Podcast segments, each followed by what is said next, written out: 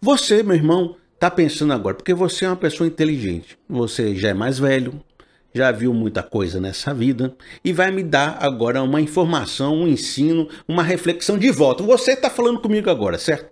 Você está me dizendo assim, Felipe, mas veja, você está falando aí contra ou de uma maneira mais destrutiva ou ou não tão amigável com as instituições, com as estruturas, mas eu digo a você que nada nessa vida na, na sociedade que a gente vive hoje, 2022, pode acontecer sem uma certa estrutura, sem uma organização. As organizações são a forma da gente produzir mais. Você percebe que para você uma organização ela junta pessoas, ela dá função a cada pessoa, ela coloca dentro de uma cadeia produtiva, então a gente produz um produto com qualidade, a gente entrega mais longe, a gente tem salários maiores, a gente tem recursos maiores. Então uma empresa ela movimenta a sociedade, ela emprega pessoas e uma empresa vai dar o uniforme, vai disciplinar, vai dizer o horário, vai dizer o salário, vai dizer como é que a pessoa se comporta dentro do ambiente de trabalho, o que, que pode fazer, o que, que não pode. Por quê? Porque também a empresa ela é uma normatizadora da vida.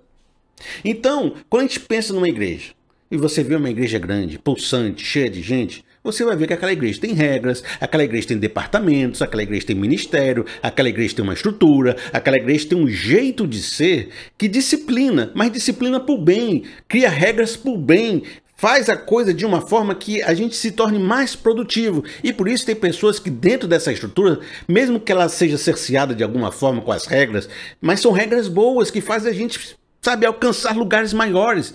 E é por isso que você está falando às vezes meio mal de uma organização e não percebe o poder que ela tem para fazer uma obra, para ser produtiva, para nos levar adiante.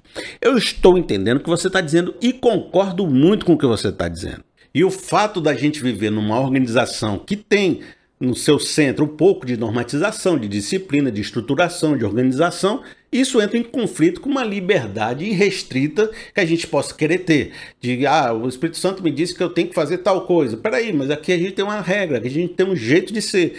E então há um conflito inerente entre uma organização que potencializa muito a nossa ação e uma liberdade total de eu achar que eu sou uma pessoa que não tem que prestar conta a ninguém, que posso fazer tudo sozinho. Não, eu, tô, eu sou parte de um processo, sou parte de um corpo, e por ser parte, eu não posso tomar decisões sozinho, eu tenho que me regrar dentro daquela comunidade. Eu entendi o que você quis dizer, concordo com você, sou pró-estrutura, principalmente se a estrutura está fazendo isso que você está dizendo. Porque veja bem, você está contando de uma estrutura que, por normatizar e regrar e colocar cada pessoa na sua função e fazer elas funcionarem de forma integrada, potencializa e faz as coisas acontecerem muito mais, né? Conversa muito mais com a sociedade do que nós sozinhos, do que, do que se não houvesse a estrutura. Se essa sua estrutura faz isso, eu concordo com você. Acontece que nós temos observado muitas estruturas que fazem todas essas regras, fazem todas as cerceações, fazem todas as normatizações e não entregam o resultado no final do processo. Porque você me ironizou naquela hora. Não fale não, você me ironizou. Eu falei que, que o problema é que tinha um problema. Você me ironizou. Então, o caso é, eu entendo o que você disse, mas no caso que nós estamos tratando, as igrejas e as organizações têm todas essas regrinhas, mas não estão entregando o resultado porque tem um problema. E por isso que a gente tem que investigar onde está esse problema, porque o problema é tem estrutura? Tem. Tem regra? Tem. Tem e outra coisa, mas não tem o um resultado, né? Outra coisa.